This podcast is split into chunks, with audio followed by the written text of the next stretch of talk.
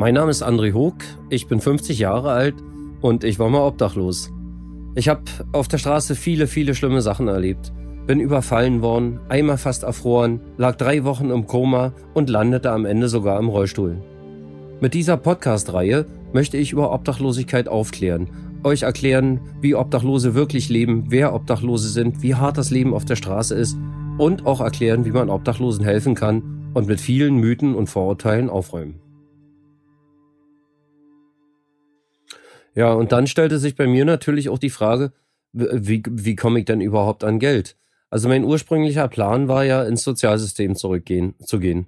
Äh, allerdings ganz am Anfang, die ersten ein, zwei, drei Wochen, musste ich mich erstmal überhaupt erst äh, an das neue Leben gewöhnen, mich orientieren, musste eigentlich erstmal so Schlafplatz und so eine Sachen alles klären. Äh, und dann äh, hatte ich ja, bin ich, hatte ich ja damals Gran Canaria nur mit dem Rucksack verlassen, in dem natürlich das Aller, Allerwichtigste ist, wenn man sein Leben verlässt.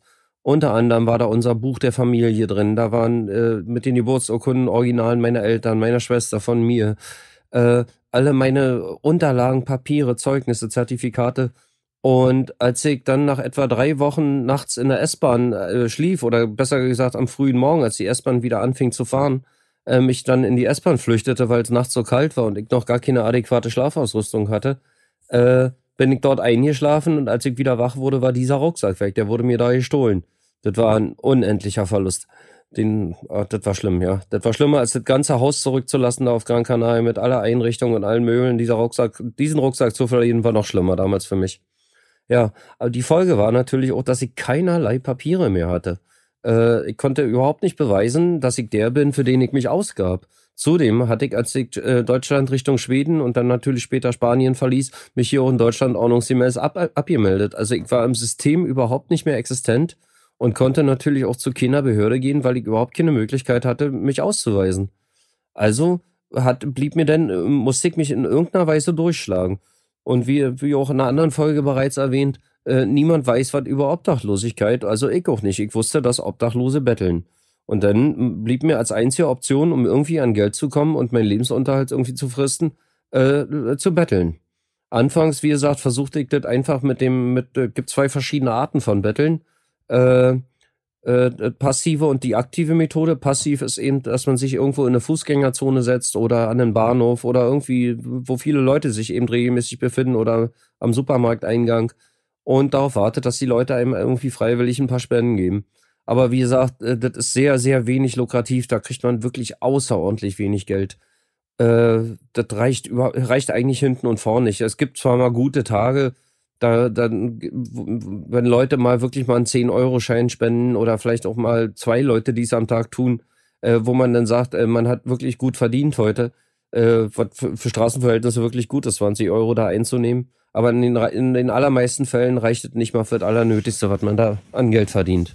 Und die zweite Methode zu betteln ist eben das aktive Betteln, indem man Leute anspricht.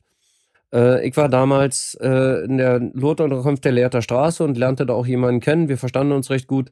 Und der sagte, er hält sich am, am, immer am Hauptbahnhof auf und ich soll doch einfach mal mitkommen. Und da ich ja sowieso niemanden kannte, dachte ich, hast du wenigstens einen Bekannten in der Stadt und ging dann mit und beobachtete, wie die Obdachlosen dort, dort machten und die sprachen Leute an.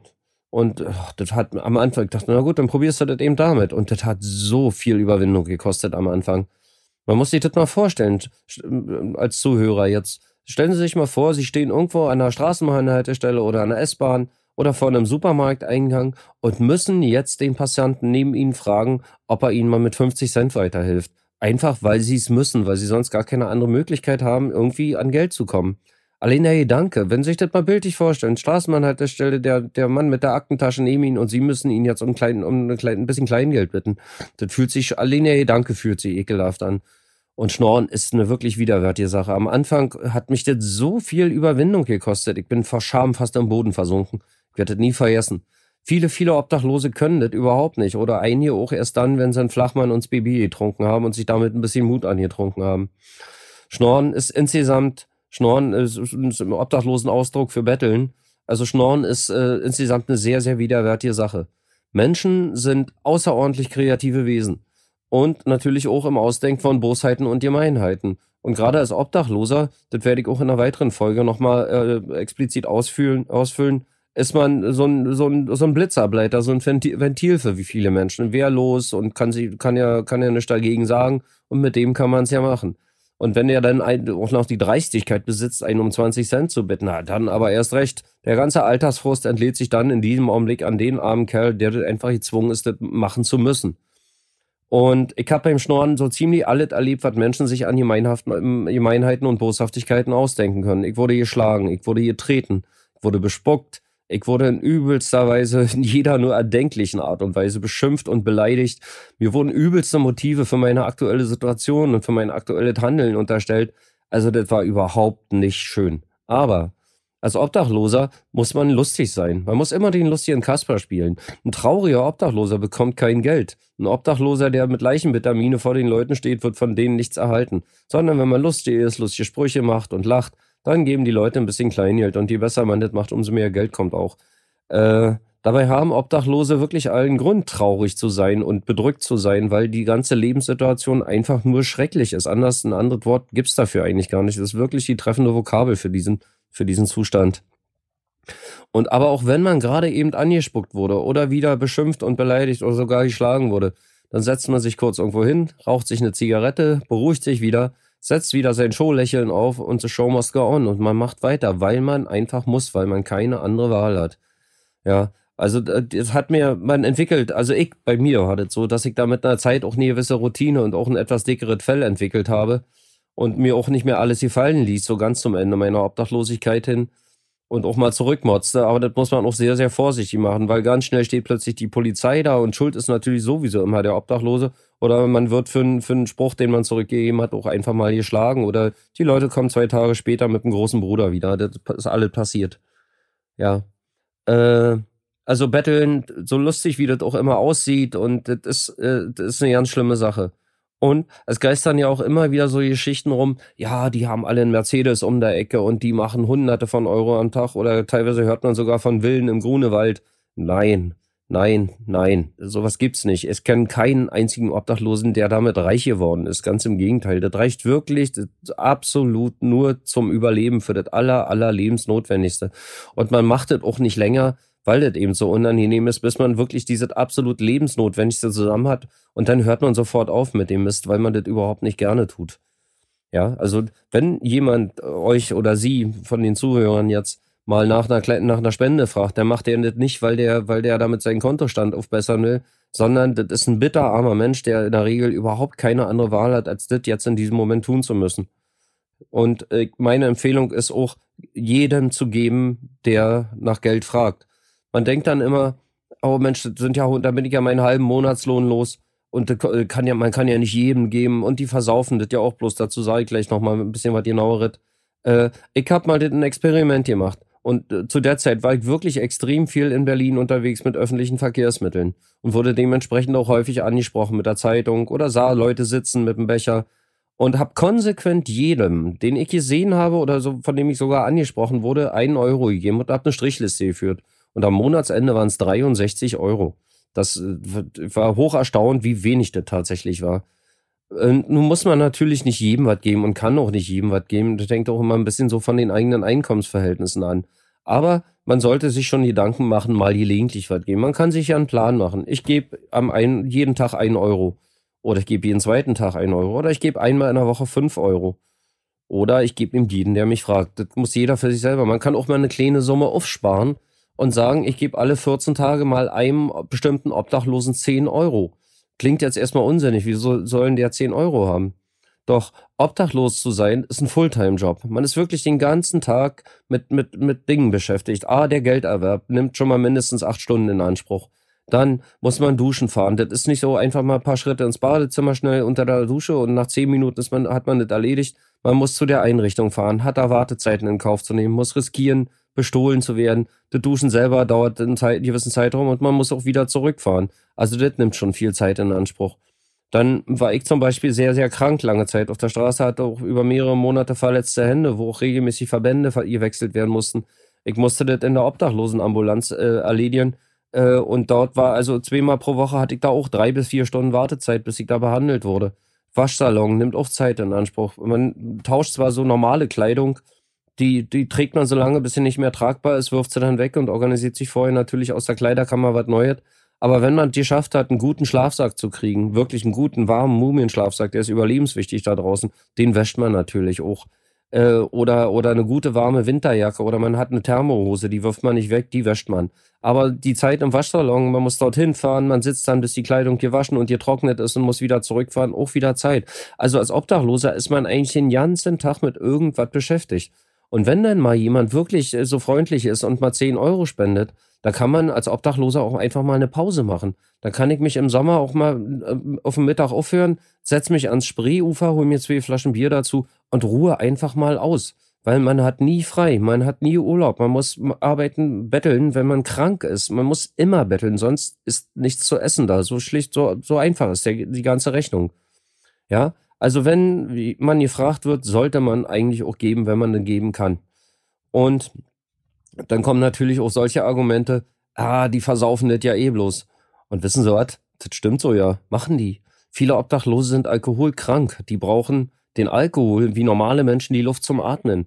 Wenn sich so ein alkoholkranker Obdachloser eine Flasche Wodka holt, der macht ja keine Party, dann hat er keinen lustigen Abend mit netten Freunden und, und viel Spaß mit Tanzen und Lieder singen und dummen Witzen erzählen, sondern der bekämpft knallharte Krankheitssymptome. Dem geht's furchtbar, furchtbar schlecht, wenn der keinen Alkohol hat. Das kann sogar lebensbedrohlich werden. Und äh, ja, die geben Geld für Alkohol aus. Aber auch ein Alkoholiker muss essen. Auch ein Alkoholiker braucht den Euro für die Bahnhofstoilette oder sieben Euro, wenn er am Bahnhof duschen will, wenn er nicht in diese Einrichtung fahren will mit immens langen Wartezeiten. Auch ein Alkoholiker muss eine Fahrkarte kaufen. Auch ein Alkoholiker will mal einen Becher Kaffee trinken oder vielleicht mal einen Schokoriegel essen, irgendwann mal oder sich ein Obst leisten. Und all diese Sachen kosten Geld. Also selbst wenn der mit einer Alkoholfahne vor einem steht, äh, dann ist es unter Umständen darauf zurückzuführen, dass der alkoholkrank ist oder wie bereits eben erwähnt, dass der, dass der sich das Schnorren ansprechen von Leuten ja nicht traut, ohne vorher was, überhaupt was getrunken zu haben. Ja, sie versaufen's, aber ja, sie brauchen Geld. Punkt. Und dann hört man auch immer wieder Argumente, er kann doch einfach arbeiten gehen, machen wir doch alle, soll er doch arbeiten gehen für sein Geld. Nee, kann man ja nicht, wenn man obdachlos ist. Äh, also äh, alleine morgens sauber und pünktlich zur Arbeit zu erscheinen, ist für einen Obdachlosen fast unlösbar. Also morgens zu duschen, die Kleidung sauber zu halten. Man muss abends in den Waschsalon fahren. Man hat ja nicht viel. Man besitzt einen Rucksack. Und da ist alles drin, was man hat. Und das ist natürlich naturgemäß auch sehr wenig an Kleidung. Und dann muss man also praktisch jeden zweiten Tag, weil man ja nachts im Dreck schläft, die Kleidung verschmutzt da draußen auch wesentlich schneller. Man sitzt auf ollen Steinen rum, man sitzt auf schmutzigen Parkbänken rum und man schläft nachts auf dem kalten Beton. Äh, und dann muss man jeden Abend nach der Arbeit noch in den Waschsalon fahren und da eben viele Stunden warten, bis, bis, die, bis die Kleidung eben wieder trocken und sa sauber und trocken ist. Und auch äh, danach muss man sich natürlich auch noch irgendwo duschen fahren, wieder mit Wartezeiten, wenn man, wenn die Einrichtungen dann abends nach der Arbeit überhaupt noch geöffnet haben. Auch morgens pünktlich aufzustehen, ist ein Ding. Obdachlose hat in der Regel kein Handy und kein Wecker. Und nachts kann man wieder gesagt, auch nicht in Ruhe schlafen. Das fällt später nochmal in einer anderen Folge aus, weil das Leben da draußen gerade nachts sehr, sehr, sehr gefährlich ist. Man muss immer ein Auge offen haben. Und man wird auch permanent gestört. Auch im Winter die Kälte hindert einen am Schlafen. Im Sommer die immense Hitze hindert einen am Schlafen. Also ich kenne einen einzigen Obdachlosen, der es geschafft hat, regelmäßig arbeiten zu gehen. Der hat sogar geschafft, als Barista in einem piekfeinen Laden jeden Tag hinterm Tresen zu stehen. Aber das war eine übermenschliche, gigantische Leistung, die der Mann da erbracht hatte. Ja, also das ist, ist unglaublich, dass er das überhaupt über so einen langen Zeitraum aufrechterhalten konnte. Aber ein Obdachloser kann nicht einfach arbeiten gehen. Wie gesagt, aus, aus ganz rudimentären Gründen schon einfach mal nicht. Und es wird auch immer wieder behauptet, Obdachlose äh, leben von Stehlen oder von kriminellen Handlungen oder von Diebstählen jeglicher Art. Nein, falsch. Es gibt einige wenige Obdachlosengruppen, äh, die sich auf so eine Sachen spezialisiert haben. Äh, aber das sind die aller, allerwenigsten. Äh, einige wenige gehen auch in, zum Beispiel in Läden klauen. Andere sehr, sehr, sehr, sehr wenige, also eigentlich unter 1% Bereich, äh, die, die begehen auch Taschendiebstähle. Aber die aller, allermeisten Obdachlosen entscheiden sich dagegen, kriminell zu werden, weil Obdachlose waren ja vorher auch ganz, ganz normale Menschen.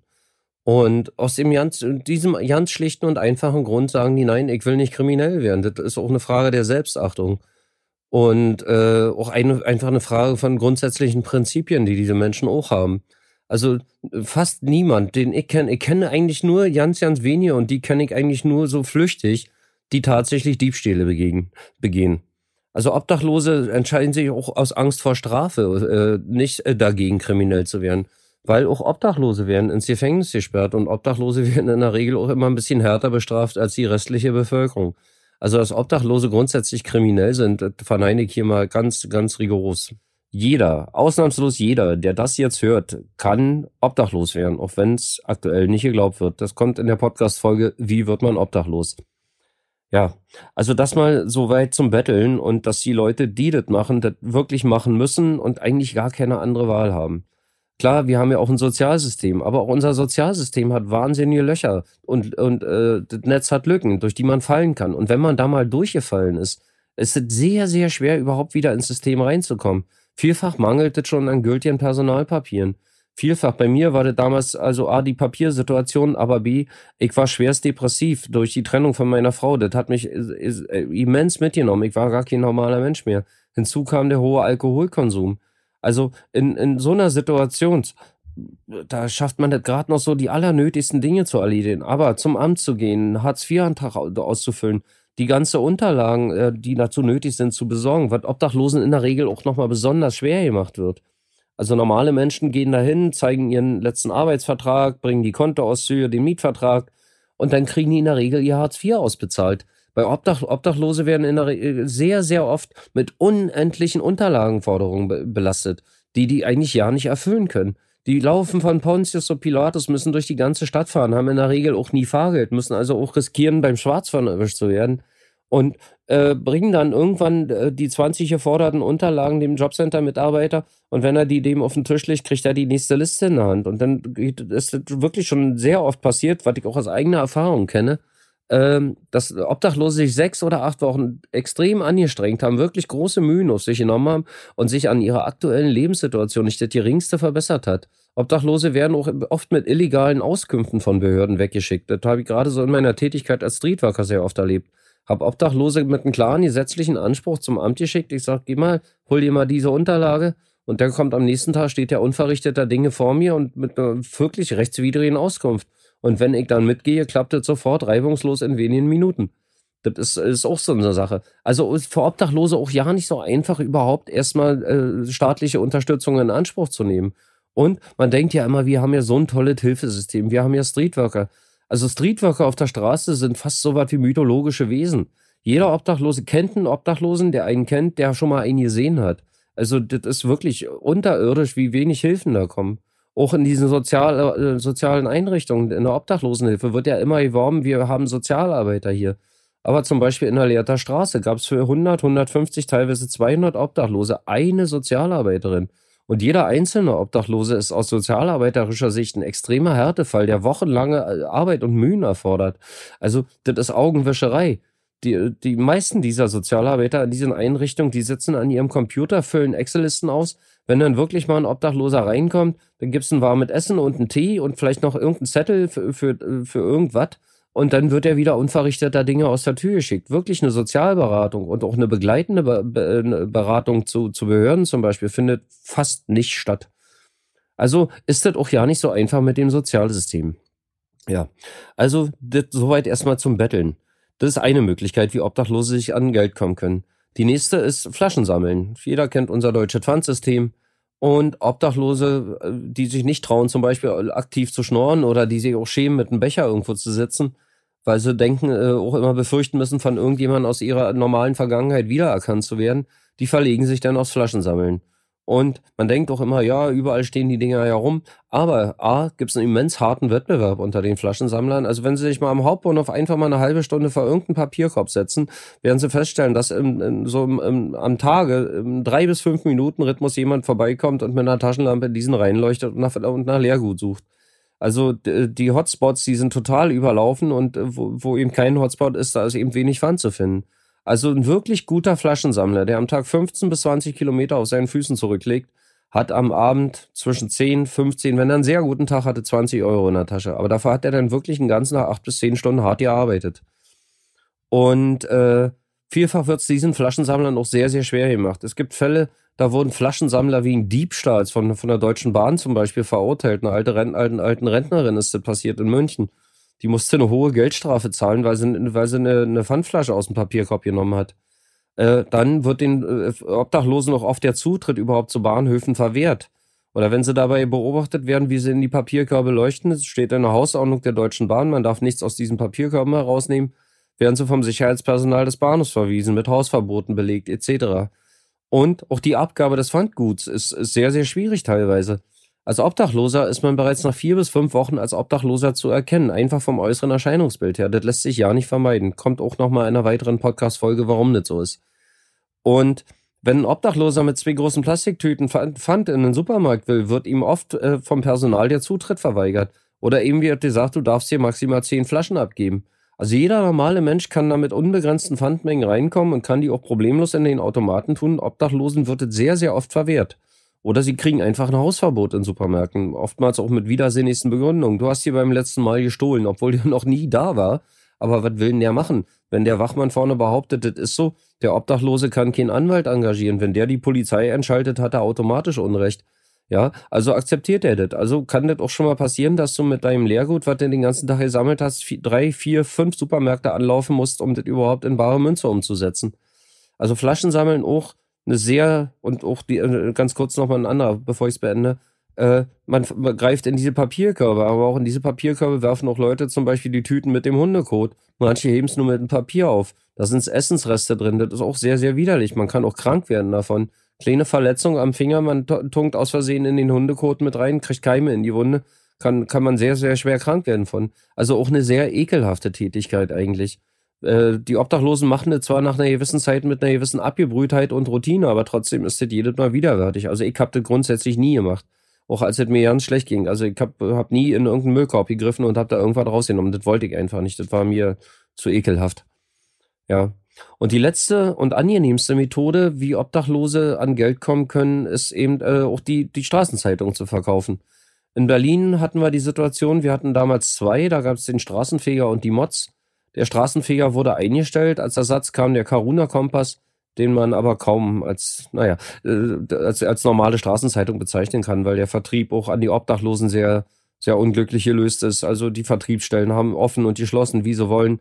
Zeitweilig wusste wochenlang niemand in der Stadt, wo es den gab. Es gab viele falsche Informationen. Es gibt den dort. Ich als Streetworker habe die Obdachlosen dahin geschickt, die sagen, nein, da gibt's den nicht.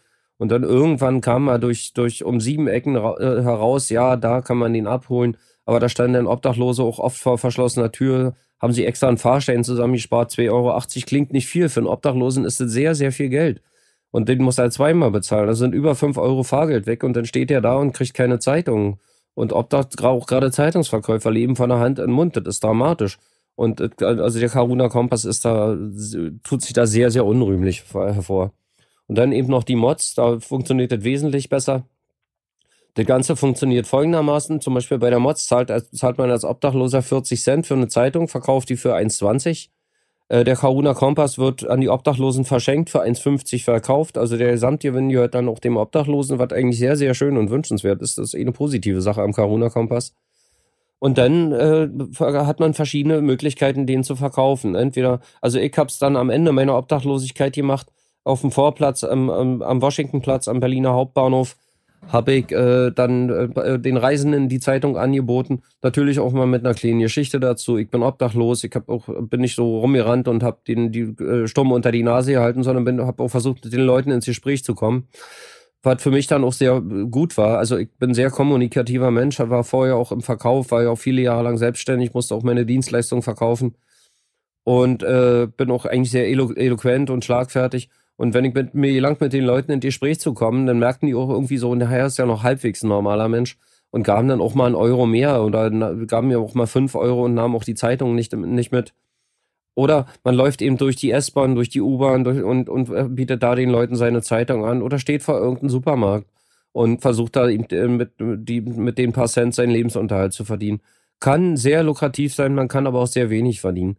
Dadurch, dass ich zum Beispiel persönlich sehr gut reden kann, habe ich auch schon mal Einnahmen von 30, 35, auch teilweise 40 Euro am Tag gehabt.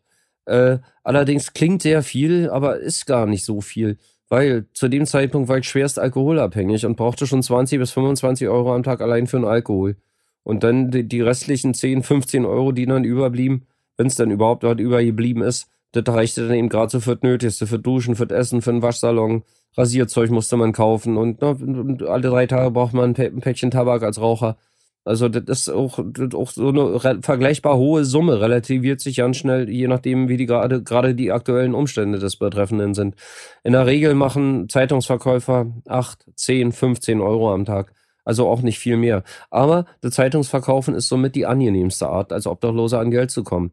Weil die Leute werten nicht anders. Wenn ich mit, mit der leeren Hand oder mit einem Becher vor denen stehe und um eine Spende bitte, äh, ist das immer gleich negatives Betteln. Komm, kommt man aber mit der Zeitung in, äh, unterm Arm dahin, dann wird es anders gewertet. Der arbeitet ja noch oder der versucht ja wenigstens noch irgendwas zu machen. Also die Leute, die Resonanzen sind etwas angenehmer, als wenn man nur so nach Kleingeld fragt. Und auch für mich als Obdachlosen äh, war das sehr schön, die, die, diese Zeitung. Ich habe das richtig als meine Arbeit betrachtet. Also auch, das trifft auch aufs Betteln zu. Eine Tätigkeit, die man jeden Tag acht bis zehn Stunden oder manchmal zwölf Stunden ausführt und das sieben Tage in der Woche, ist Arbeit. Und auch wenn wir morgens vom Schlafplatz aufgestanden sind und ich vorgegangen bin und habe gesagt, ich muss jetzt los, ich muss zur Arbeit, habe ich tatsächlich gemeint, ich gehe jetzt betteln oder Zeitung verkaufen. Aber das habe ich dann eben auch für den restlichen Tag in der Regel getan. Und ich hatte ja vorher auch mein gesamtes altes Leben verloren. Mir ging es vorher wirklich, wirklich gut. Ich hatte ein Leben, wovon die allermeisten Menschen nur träumen können. Und das hatte ich alles verloren. Aber diese Zeitung, meine Arbeit, das war, war so der letzte Halt, den ich noch, das, das letzte bisschen, was mich irgendwie so noch mit einem normalen Leben verband.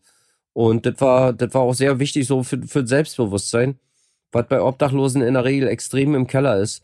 Ja, also zusammengefasst kann man Folgendes sagen. Betteln oder auch Zeitung verkaufen ist nichts anderes als Betteln. Das ist auch Schnorren, aber mit der Zeitung eben, unter dem Vorwand Zeitung zu verkaufen. Tatsächlich ist es Schnorren mit einer Zeitung. Äh, Betteln ist eine sehr, sehr unangenehme Aufgabe. Jeder, der bettelt, äh, hat es bitter, bitter nötig. Das macht niemand aus Spaß. Und äh, niemand wird reich davon. Und jetzt noch ganz zum Schluss einen ganz wichtigen Satz. Jeder kennt ja diesen einen Obdachlosen. Der kauert irgendwo in der Ecke des Bahnhofs, eine zerfledderte Ausgabe der, der Straßenzeitung oder ein Pappbecher zerknüllt von Füßen, schmutzig, kaum noch in der Lage, ein klares Wort zu reden. Den Leuten gibt niemand mehr was. Und das sind die aller, aller ärmsten Obdachlosen. Das sind die Menschen, die sind in der Regel auch tot, die überleben auch in der Regel nicht mehr sehr lange. Äh, und denen gibt niemand mehr was. Wenn ihr als meine Zuhörer euch entscheiden müsst, jemanden wie mir, der noch halbwegs beieinander ist und laufen kann, Geld zu geben oder eben diesen ganz verwahrlosten, übel riechenden und wirklich unappetitlichen Menschen was zu geben, gebt lieber dem unappetitlichen Menschen das. Weil der verdient in der Regel gar nichts. Sie haben Tageseinnahmen zwischen 0 und 5 Euro. Und gerade die, die brauchen es ganz, ganz besonders. Damit möchte ich diese Podcast-Folge abschließen. Vielen Dank fürs Zuhören.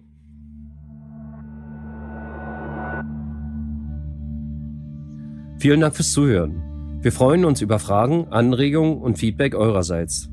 Solltet ihr Kontakt zu mir aufnehmen wollen, könnt ihr mich gerne über Facebook adden. Mein Name ist André Hoog, buchstabiert sich H-O-E-K und ich habe den Beinamen Steppenwolf. Wir würden uns sehr über Bewertungen in eurer Podcast-App freuen. Produziert wird dieser Podcast von Schönlein Media, Redaktion Najana Heuer.